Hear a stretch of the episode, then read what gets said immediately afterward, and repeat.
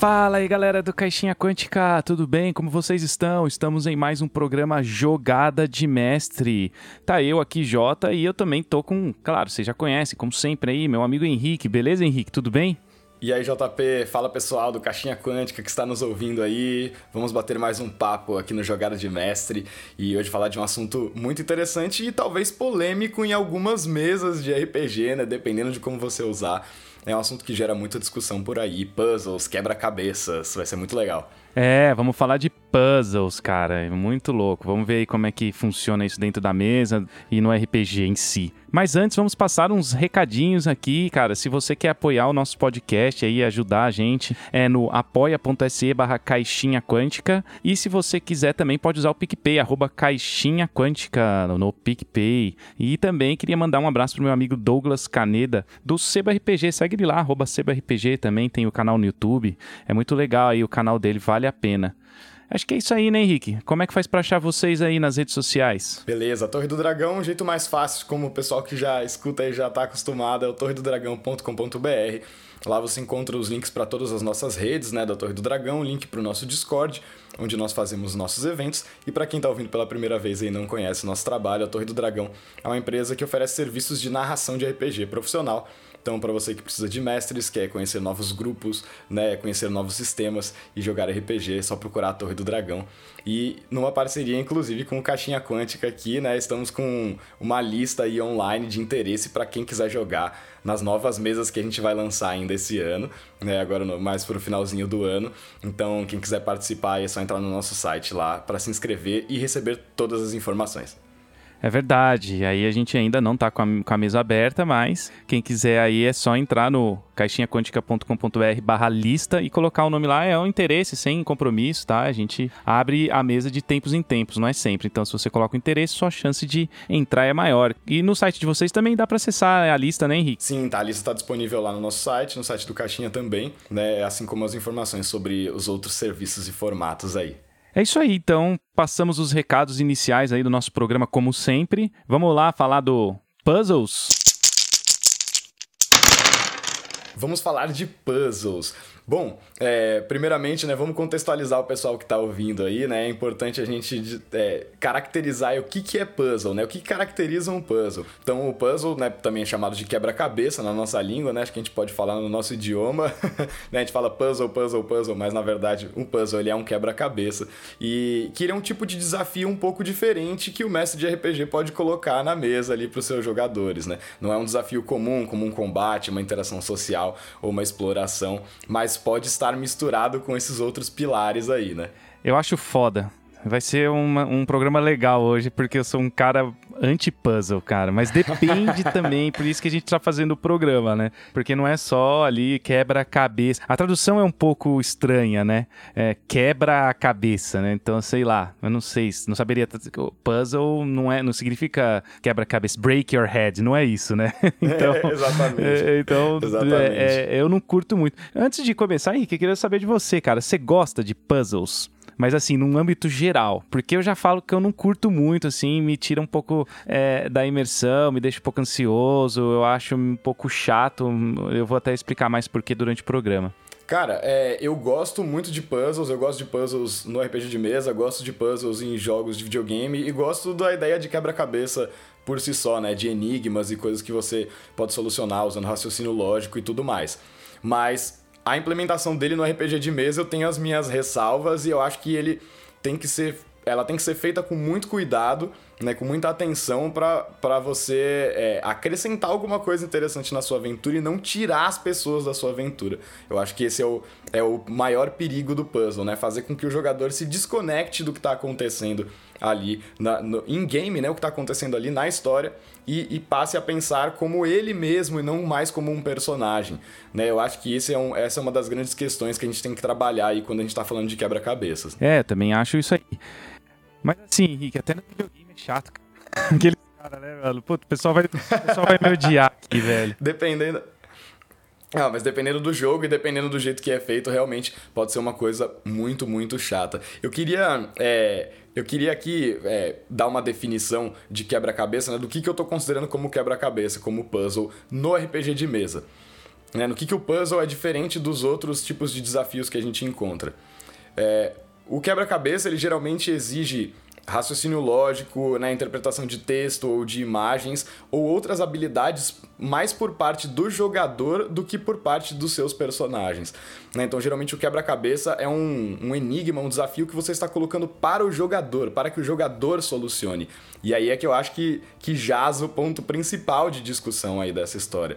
Né? É interessante você desafiar o jogador, distanciando ele do seu personagem, como que você faz para manter o jogador aproximado do seu personagem. E eu tenho algumas visões, algumas dicas, algumas coisas que eu acho que dá pra gente fazer para ser legal. Talvez, será que até o final do programa eu te convenço que tem jeitos legais de, de usar puzzle? Pode ser. Pode ser, é um programa interessante vai ficar isso. Porque, cara, às vezes eu tô jogando um RPG, eu gosto muito de videogame, eu jogo RPG, né? Pô, jogo D&D, eu jogo Pathfinder, é, e aí quando eu tô avançando lá, mó legal, matando uns monstros, bicho e tal, não sei o que. De repente, cara, eu fico travado num lugar horas e horas sem conseguir sair, sem conseguir avançar a história, porque eu não passo de um puzzle, de um quebra-cabeça os caras colocar. Puta, é muito chato, velho. Eu tô. Será que eu tô muito ranzinza? Não, de jeito nenhum. Esse era o próximo ponto que eu, que eu ia tocar, assim. Eu acho que a primeira coisa, falando de RPG de mesa, mas acho que vale para o videogame também, é que eu não, eu não acho que o puzzle deve ser implementado como uma coisa que, se você não conseguir solucionar, você para, você não consegue mais avançar. Eu acho que o puzzle ele tem que ser utilizado ou combinado com outras coisas, como uma solução alternativa, ou como uma coisa paralela e opcional à história, saca? Então uma side quest, né, alguma coisa para você conseguir informações sobre o cenário, informações sobre a aventura, itens opcionais, né, habilidades opcionais, né? Então, coisas que vão complementar a sua experiência na história, mas se você não conseguir resolver aquele puzzle, você não vai ficar parado, né? Não vai impedir o seu avanço na história. Né? Então, eu acho que ele não pode ser esse hard lock, né? Ele, ele tem que ser uma coisa que é, se encaixe na história de uma forma que não vai te bloquear. Eu acho que esse é o primeiro ponto, né? A primeira coisa, nunca vou colocar um puzzle na minha aventura que é, putz, se os caras não conseguirem resolver, parou a história ali, eles vão ficar ali quatro horas até eles conseguirem resolver. Ou eu vou ter que dar uma ajudinha, ou vou ter que fazer alguma coisa, porque é aí que a imersão acaba, né? Então eu penso muito nisso, que tem tudo a ver com o que você falou agora, né? Você fica ali parado horas e tal, tentando resolver, e você desanima do jogo. É, a única espada que vai matar o dragão é no puzzle. Exato. Puta, é, cara, é. e aí acabou a aventura pra mim. Eu falo, não, então não vou matar o dragão, acabou. Vou embora pra casa e ficar na taverna tomando cerveja preta. Não vou uh, no puzzle. Porque, cara, o puzzle. Ficha, né? fica muito no jogador. E é um conceito até meio old school, né? Você desafiar o jogador e não a ficha, é legal, a gente joga bastante old school, a gente gosta tal. Mas hora que eu não tô afim, cara. E se meu personagem é burro, né? Se é um bárbaro inteligência 6, né? Então, assim. É, aí eu acho que uma boa solução é aquela segunda opção que eu comentei de combinar o quebra-cabeça com algum outro elemento do jogo. Então, é, o que eu quero dizer com isso? Vou dar um exemplo de um combate que eu fiz recentemente na minha campanha de D&D, que é um, um, grupo de anões, os anões de Galena. A campanha chama Um Castelo em Vaasa né, que é uma região ali dos Forgotten Realms, e é, eles estavam descendo para o subterrâneo, né, para o Underdark, e se depararam num local que era meio que um portal que dava acesso, né? Era um, na verdade não era um portal mágico, era um portal físico mesmo, era uma escadaria imensa que descia para o subterrâneo, mas que esse local estava guardado por um elemental. É, e esse era um elemental enorme, mais, bem mais poderoso do que um elemental comum. É, e a minha ideia era que eles tivessem mais de uma possibilidade para resolver esse conflito. Né? Então, a primeira coisa seria matar o elemental, que era algo muito difícil, porque ele tinha muitos pontos de vida, ele era uma criatura com um nível de desafio muito alto, bem mais alto que o da party, mas era possível. Com uma boa estratégia, eles conseguiriam derrotar o elemental. Se eles derrotassem o bicho, eles conseguiriam passar através do portal que eles precisavam. É, a outra opção era eles entenderem uma coisa que estava acontecendo na sala que eu fui descrevendo para eles, que é quando o elemental se manifestou, algumas esferas, uns cristais saíram de dentro de umas piscinas, de umas fontes de água que tinham ali dentro da sala. E eles saíram, né, foram disparados para o ar e caíram em pontos isolados, né, separados da sala. E a ideia ali era que se eles levassem esses cristais, essas esferas de novo, de volta para suas fontes de origem, o portal também seria liberado e eles poderiam fugir do monstro através de, de, do portal, né? não precisariam derrotar o monstro de fato. E ainda existia uma terceira opção, que era um, um segundo modo de matar o monstro, né, que eles poderiam matar até acabarem, né, atacando até acabar os pontos de vida dele, ou eles podiam descobrir que foi o que aconteceu, que é, tinha um segundo puzzle ali, porque o monstro tinha uma dessas esferas, um desses cristais dentro dele, e que se eles conseguissem destruir o cristal, eles derrotariam o monstro independente de quantos pontos de vida ele ainda, ele ainda tivesse. Né? Então, existiam três formas de passar, duas delas eram similares a um puzzle, né? ou poderiam ser caracterizadas como um puzzle, e uma delas era uma opção de combate. Então, o personagem que é especialista em combate conseguia brilhar, o personagem que é bom de exploração e investigação conseguia brilhar, e os jogadores que estivessem interessados em analisar a, a situação e resolver o quebra-cabeça também seriam recompensados. Então, eu acho que é uma forma de não criar essa barreira com o puzzle e de dar ele como uma alternativa né, para essa situação, para esse conflito. Ah, então aí você colocou opções, você fez um bagulho legal, tinha a parte mais difícil, a parte mais fácil e tal. É, eu acho que no RPG de mesa isso é mais possível do que no videogame em si, né? É, eu sei, existem videogames de mundo aberto aí, eu acho que você não, não deveria ser obrigado a fazer um puzzle mesmo para continuar coisas no mundo aberto, né? O puzzle acaba sendo obrigatório, então chegamos a uma conclusão, né? O puzzle obrigatório é ruim e o não obrigatório pode ser que seja. Aí, tá começando a melhorar na minha cabeça, hein, cara? Tá melhorando a minha cabeça um pouquinho. é.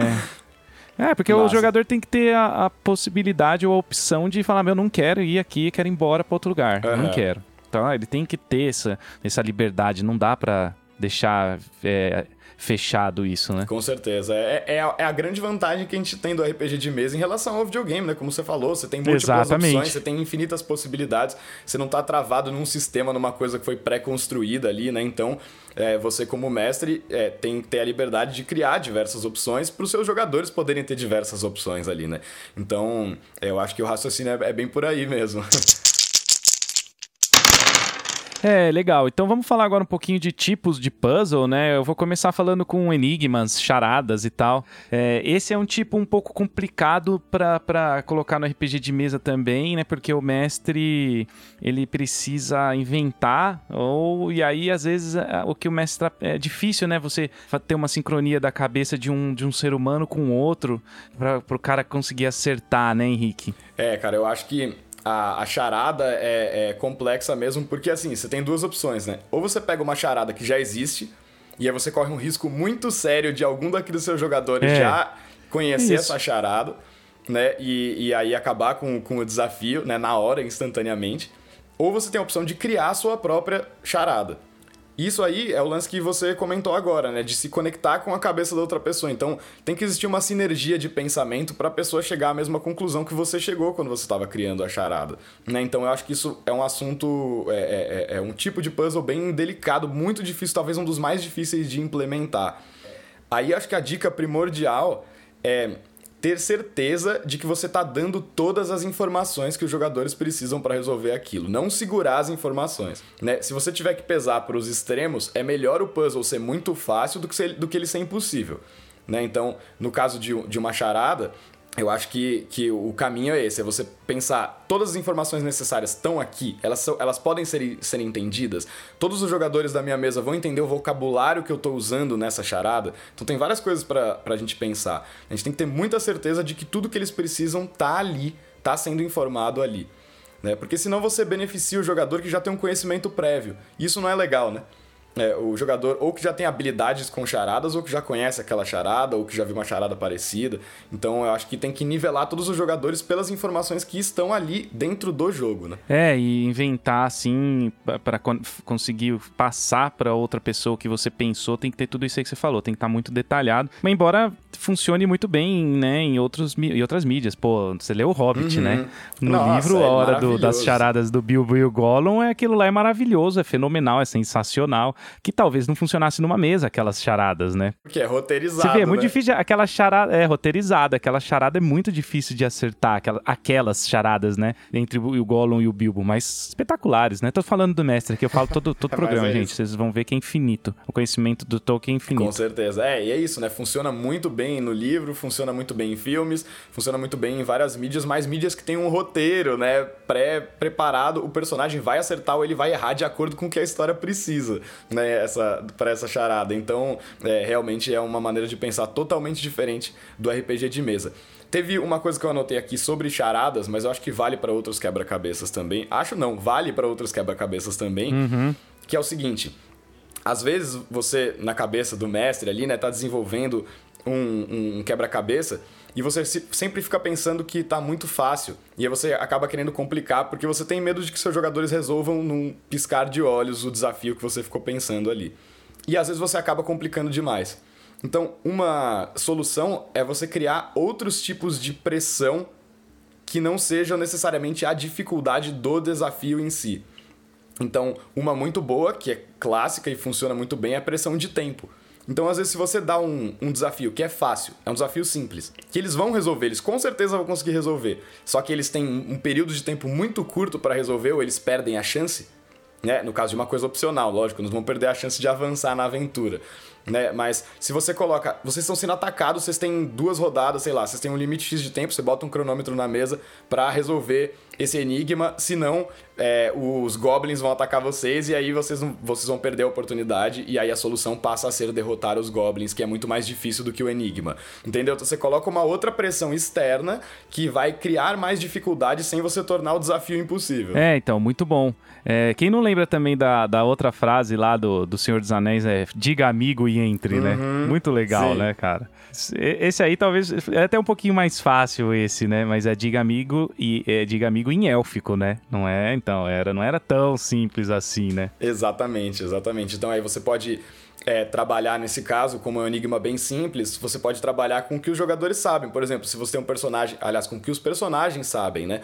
É, se você tem um personagem que fala élfico, né, nesse caso, ele, ele falar élfico pode ser uma coisa muito importante. Então você começa a usar elementos da ficha, do personagem, né? E, e dá para trabalhar de algumas outras formas aí com é, acrescentando outros elementos nesse puzzle aí. Muito bom, a gente falou bastante de enigmas aí. E, e assim, e dentro de uma dungeon, Henrique, o que a gente pode ter? Assim, lógico, não vão né, colocar um puzzle difícil que abre uma porta que é a única que dá para acessar a continuidade da dungeon e o resto da aventura, né? Uhum. Aí já é sacanagem também, né? É o que a gente vem falando até agora. Dentro da dungeon não dá para fazer isso, senão vai estragar a aventura, vai ficar parado ali se ninguém acertar a solução do puzzle, né? Em relação a dungeons, tem algumas tem duas coisas legais que eu gostaria de falar. A primeira é que você pode um jeito de você fazer o, o, um puzzle, mesmo que ele seja muito fácil, ser divertido e, e criar engajamento para os jogadores e jogadoras ali da sua mesa, é você dar um handout para eles, uma coisa tátil, que eles possam pegar na mão. Claro que isso não é uma mesa presencial, né? Mas você pode fazer, você pode simular isso virtualmente também. Né? Então você dá um quebra-cabeça literalmente para eles montarem, que não precisa ser um quebra-cabeça, né? tradicional, mas pode ser um enigma, uma coisa que eles tenham que movimentar objetos, movimentar elementos, criar uma ordem, né, uma ordem de elementos, ah, tem uma ordem de cores que precisa ser criada aqui de acordo com o texto que foi dado. Né? Então, você dá alguma coisa para eles fazerem. Se for na mesa presencial, é incrível. Né? Você dá um negócio na mão dos jogadores e, e para eles resolverem. E aí, mesmo que ele seja muito fácil, vai ter sido muito legal aquele momento de todo mundo olhando para a mesma coisa e tentando resolver o, o, a, a, parada juntos. E o momento de satisfação do tipo, eureka, sabe? Pá, a gente conseguiu resolver o puzzle juntos. Mexendo nas peças, na mesa mesmo. Então eu acho que isso pode ser um jeito muito legal. E eu acho que esse momento de eureka é muito importante. Porque também não adianta nada, você faz um puzzle e aí os jogadores resolvem seu enigma ali, seu quebra-cabeça, e eles acham um saco fazer aquilo, né? Tem que ter um momento de satisfação do, do, do pessoal olhar e falar, nossa, massa que a gente conseguiu resolver isso junto. Isso eu acho que é uma sensação fundamental. O que, que, você, que, que você pensa? Eu normalmente acho isso, um assim? saco puzzle. Mas o jeito que você tá colocando é legal, assim.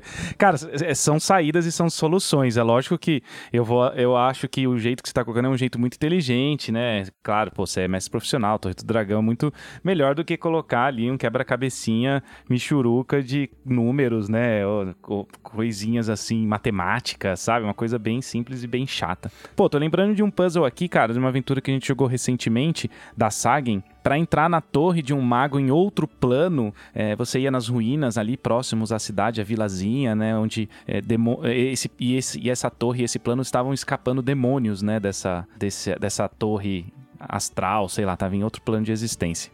E aí até que um deles é morto por fazendeiros, tá? assim que começa a aventura muito legal, né, cara? Você entra na vilazinha, fazendeiros mataram um demônio, tem lá ele morto tal.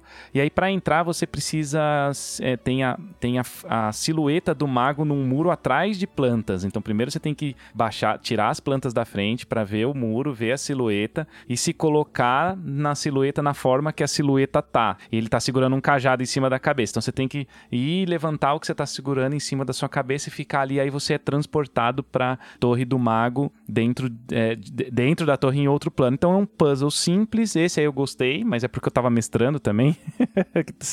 então eu preciso entender se eu, se eu iria gostar, não sei dizer, mas eu gostei. Se eu, como mestre, gostei, acho que eu também iria gostar, gostar como jogador. Então foi um puzzle simples, um puzzle fácil, não, não demorou muito para os jogadores conseguirem e logo eles entraram na dungeon. Então, mas também, né, é, esse tipo de puzzle ele precisa ser fácil, porque aí é que a gente acabou de falar, a aventura não dava outra opção de entrada na dungeon, né, do, do mago, na torre do mago. E isso é um problema. E aí, claro, você é mestre, experiente, você dá um. Se os jogadores não estiverem descobrindo, você percebe ali que tá demorando, dá outro jeito de entrar, inventa ali na hora, né? Não precisa ser, não seguir a aventura pau a pau, assim, inventa na hora. A gente que tem um pouquinho de experiência nisso, a gente sabe que dá para fazer isso. Ou quando você se deparar com um quebra-cabeça que você, né, observar ali na aventura que ele é obrigatório, já se prepara antes para ter uma outra solução, uhum. né? Se você tá, se é uma aventura pronta que você tá lendo antes ali e tal, né? É, agora, se é uma aventura que você criou, você né, tem liberdade de, de, improvisar pra caramba ali, mas se é uma aventura pronta, você olhou e falou, hum, eu quero mestrar essa aventura do jeito que ela tá, mas tem esse puzzle aqui que tá bloqueando os jogadores. Então, cria por sua conta própria uma alternativa ali para eles já antes, né, para você não ser pego desprevenido ali, ter que tirar uma coisa da cartola às vezes sem precisar. Exatamente. Eu acho muito interessante esse, esse lance de você se preparar antes. Normalmente, aventuras prontas vão ter ali alguns, talvez, né? Puzzles de continuidade, que nem esse que eu acabei de falar. Por que será, né, Henrique, que o puzzle também ficou popular no RPG, né? Será que é porque é, o RPG é um jogo uhum. que todo mundo pensa, acha que tem que pensar muito, um jogo de inteligentes, de pessoas inteligentes? Acho que não, né? Mas o puzzle ficou bem popular, né? Todo RPG, todo não, mas a maioria dos joguinhos de videogame, muitas aventuras prontas, tem lá o seu puzzlezinho, né? Ele é bem popular no RPG, né? É bastante mesmo, né? É, eu acho que vem um pouco daquilo que você comentou lá atrás, da questão do old school, de desafiar os jogadores mais do que os personagens. Né? Eu acho que. É, e a gente vê em aventuras prontas antigas, né? Das primeiras edições de DD, que existiam esses puzzles que, tipo meu, você falhou, você errou a charada, seu personagem morreu. Ele toma uma flechada, um dardo envenenado e morre, né? Ou você não acertou a charada, você não consegue avançar na dungeon e é isso, você vai para outra dungeon. Então, eu acho que tinha um pouco dessa, dessas coisas no old school.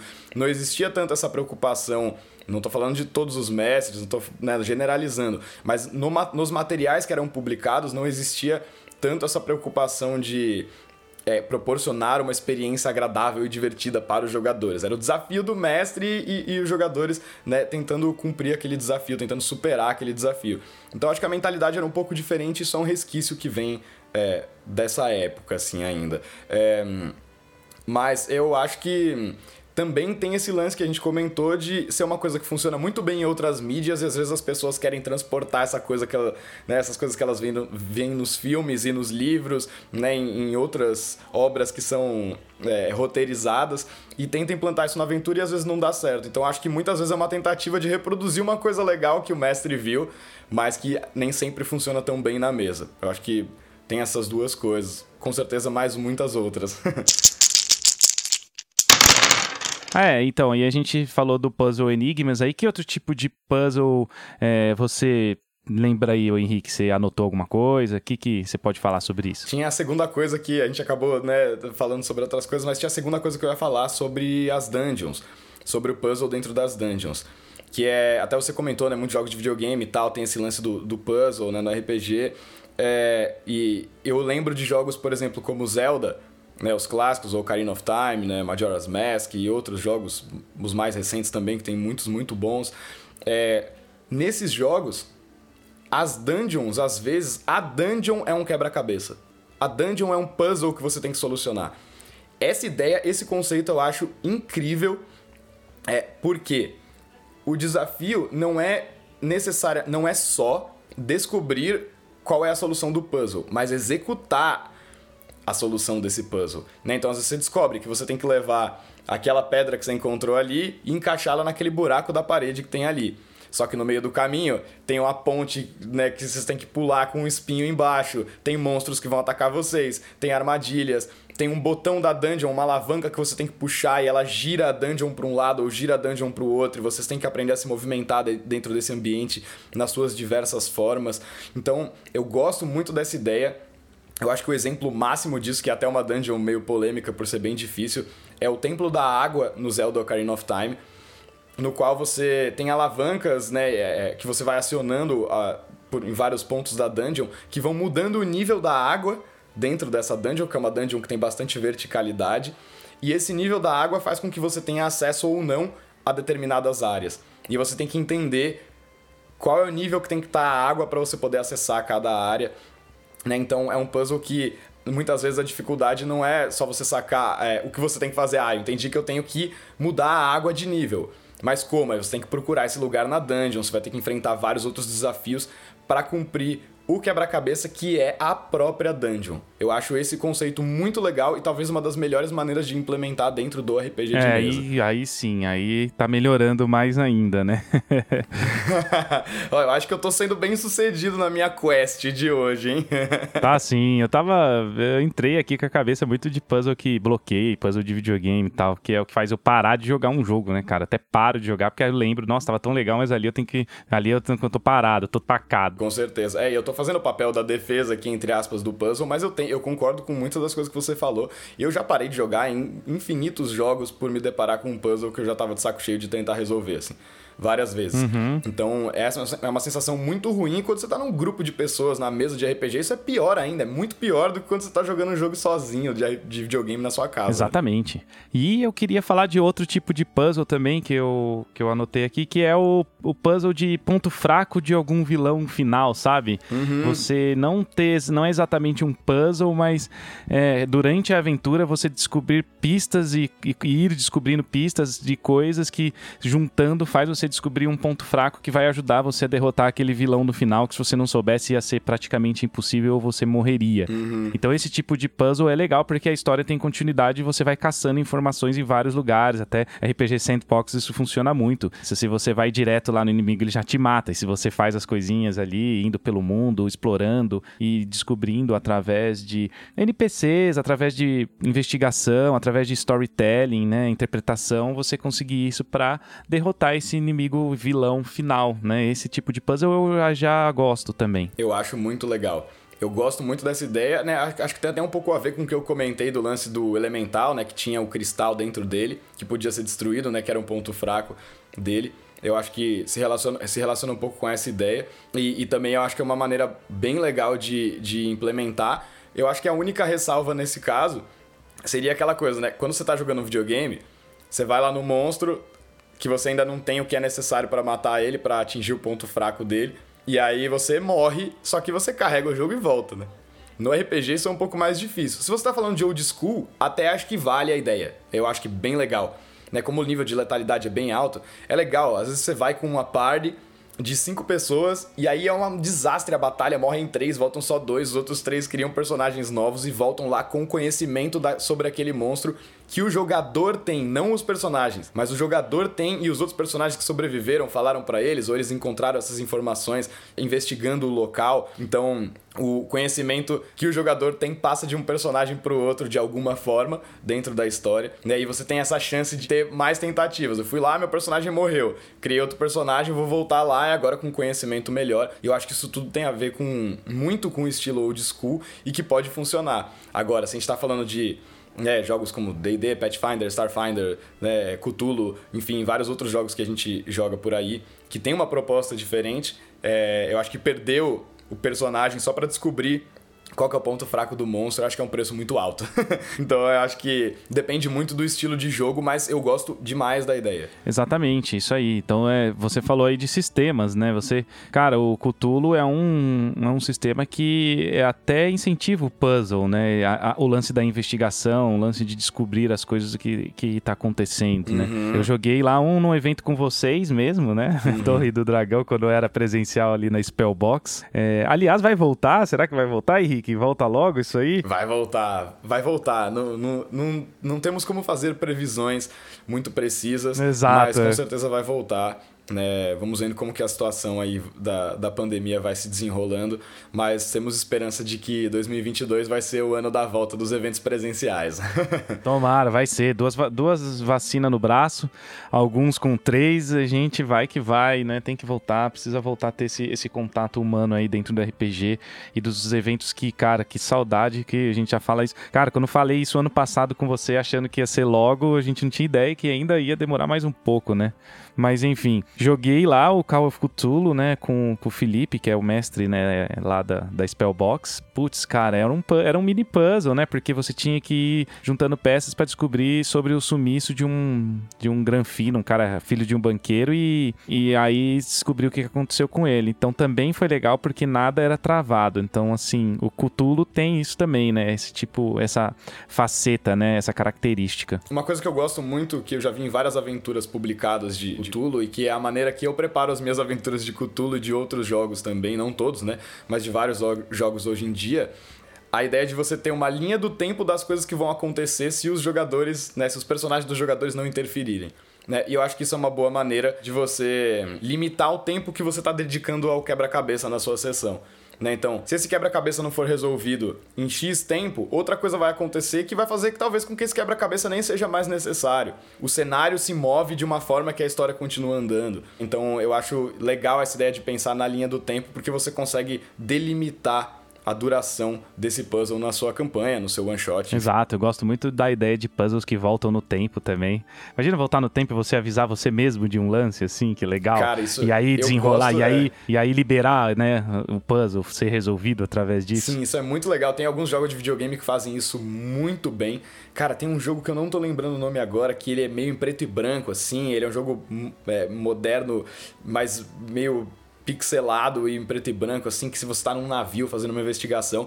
E a viagem toda do jogo é essa, é você ir voltando no tempo e observando as coisas que aconteceram né, em diferentes períodos do, do tempo. Tem vários outros jogos de, de investigação de videogame que funcionam assim. E eu acho que isso dá uma ideia legal para uma campanha, talvez de curta duração, ou para um one shot, não, um two shot de RPG, você tem esse lance de que os personagens se eles morrem, por exemplo, eles voltam, né? Tipo Groundhog Day, né? Que o cara tá preso no mesmo dia, né? Então, se eles morrem, eles voltam pro ponto inicial e, e o acúmulo de informações que eles vão ter ao longo desses ciclos vai fazer com que eles resolvam o puzzle. Eu acho que é legal. Não, acho que não dá pra fazer uma campanha muito longa disso, porque pode se tornar extremamente cansativo, mas dá pra isso ser um pedaço de uma campanha, né? Imagina, é, sei lá, fantasia medieval, seus personagens ficaram presos num semiplano no qual eles estão vivendo um ciclo e o único jeito deles saírem é eles quebrarem esse ciclo, né? Dá pra pensar em umas coisas bem legais. assim. É, esse lance que você deu o exemplo aí do dia da marmota não deixa de ser um puzzle, né? O dia se repete até que você resolva esse puzzle, resolva esse quebra-cabeça para que o dia passe pro, pro próximo, pro dia seguinte. Isso é legal, hein, mano? É, é uma ideia bem antiga, muita gente deve, deve ter usado, mas é legal, muita gente pode não conhecer também. Você faz o personagem acordar na taverna, começa a narrar igualzinho a coisa que você narrou antes, com as mesmas frases, né? Com os mesmos jeitos, o mesmo jeito do, do, da- do garçom servir, né? Então, muito louco, né? Muito legal de usar também. É, eu acho esse, esse momento muito legal, né? Que os jogadores percebem, opa, peraí, isso já aconteceu, né? Até eles até que realmente cair a ficha que eles estão vivendo tudo de novo. Eu acho que esse é um, é um momento de que pode ser muito legal, né? Surpreendente pra todos os participantes ali.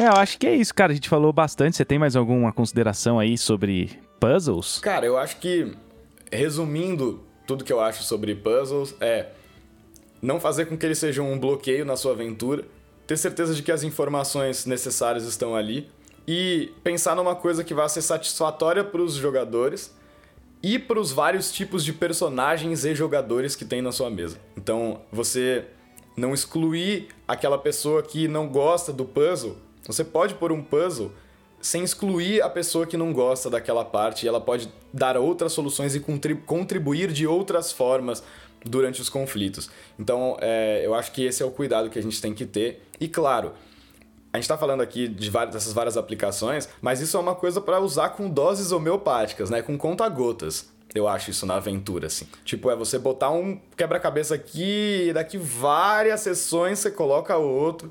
É né? uma coisa que tem que estar bem esparsa para não se tornar um negócio que, ai, mais um quebra-cabeça, mais um quebra-cabeça, né? Então, é, e tem que ser uma coisa que faça sentido ali dentro da, da história. Ah, se tem uma última coisa que eu quero falar, então é isso. Pensa o que, que aquele quebra-cabeça está fazendo ali, quem foi que criou esse quebra-cabeça, por que, que ele criou esse quebra-cabeça. Bem lembrado. Né? Então, o que, que ele está protegendo, o que, que ele está guardando, né? que acesso ele está ele tá proibindo ali para quem não consegue cumprir esse quebra-cabeça.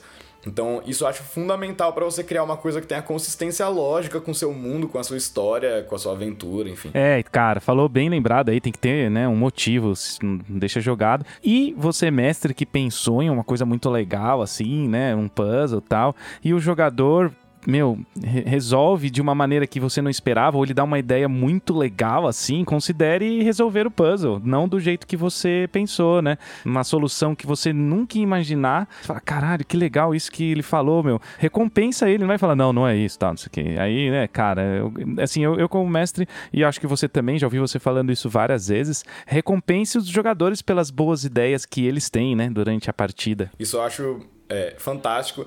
É, e eu acho que quando você recompensa um jogador por ele ter tido uma boa ideia, é, outros jogadores passam a querer pensar mais e ter boas ideias também, né? É, lógico, eu acho que tem maneiras e maneiras de recompensar. Eu acho que isso é, dá pra gente fazer um programa inteiro sobre isso, sobre tipos de recompensas e a, ah, diferentes, né, para os jogadores. Então, aquele ponto de inspiração, né, aquela jogadinha com vantagem, um bônus naquela rolagem, uma coisa de uso único que ele pode que ele pode ter ali um efeito de uso único. Então, uma coisa que seja pequena, que não vá desequilibrar o seu grupo só porque um jogador foi extra beneficiado por ter resolvido um negócio.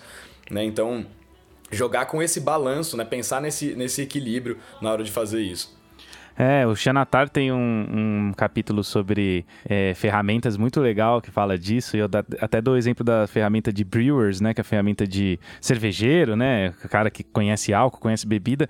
É, ele fala, considere dar uma vantagem em, interações sociais e onde há eventos que tenham bebida, né? Então você conseguir uma informação mais fácil porque você conhece de álcool, sabe, né? Todo mundo sabe, né? Que o álcool dá, né? Quebra algumas barreiras do corpo humano e tal. Então você não tem nada a ver com beber, não tem nada a ver com com fazer bebida, mas você vai ter uma vantagem em um teste de, sei lá, deception, por exemplo, né? Enganação, porque você tem essa, esse conhecimento. Então, é, as coisas devem ser recompensadas, né? Fugindo um pouco do assunto. Uhum. Não, mas faz, faz total sentido, concordo totalmente. E aí é uma coisa legal, você comentou da ferramenta, né? Acho que é um bom comentário aí pra gente encerrar, é se fizer sentido na sua história, se por algum motivo, por exemplo, o vilão da sua história ele está fazendo um enigma, um quebra-cabeça para aqueles personagens. Ele está esperando aqueles personagens. Ele é aquele vilão sádico que gosta de manipular, né, e ver, aqui, ver os personagens ali tentando chegar nele e nunca conseguindo, né? Então, se esse quebra-cabeça foi criado para aqueles personagens, considere a possibilidade da solução estar nos personagens, nas fichas deles. Né? Então, aquele spell que aquele cara tem, ou aquela ferramenta, como você falou, né? aquela ferramenta que aquela personagem tem, é, ou uma, a ancestralidade daquele personagem, né? As, os idiomas que ele fala. Então, considere usar o que, os, o que os personagens já têm, se fizer sentido na sua história que aquele puzzle tenha sido desenvolvido para eles, diretamente para eles. Belo jeito de encerrar aí o nosso programa hoje, tá? Muito bom, Henrique aí, sempre contribui muito porque o cara é mestre profissional, né, galera? Pô, manja pouco, né? Eu só, eu só gosto muito e leio muito. e, e, mestro muito. É, só, né? Eu gosto muito de RPG, eu leio muito e mestro muito. Então isso faz eu é, ter então, um pouquinho de facilidade. É, você vai fazendo, você vai fazendo muito, algumas coisas você vai aprendendo. Agora a leitura é fundamental, adoro ler também, cara. Você tá ligado, você me conhece, eu tô sempre lendo alguma coisa nova, né? Sim, sempre, nossa, eu, eu, eu também nunca paro. Sou frenético na leitura, assim. E isso é outra coisa que pode ajudar nos seus enigmas, nos seus puzzles aí. Leia bastante para ter ideias legais. é, ler é muito bom, cara. Se eu pudesse, se eu pudesse, eu tiraria bastante horas do dia para ler, né? Mas infelizmente existe um negócio chamado boletos e ele atrapalha muito as coisas que a gente atrapalha a leitura. quer fazer na vida. Um dia esse mundo vai evoluir, e esses negócios de boleto vai acabar e as pessoas vão poder ser felizes com o que elas realmente amam. Nossa, final, hein? Finaleira, hein? muito bom, muito bom. Belo papo. É isso aí. Obrigado, Henrique, aí, mais uma vez. Então é isso, pessoal. Eu vou ficando por aqui, então. Um abraço e até o próximo Jogada de Mestre. Valeu demais, JP. Eu que agradeço. Valeu, galera. Um abraço. Até a próxima. Oh.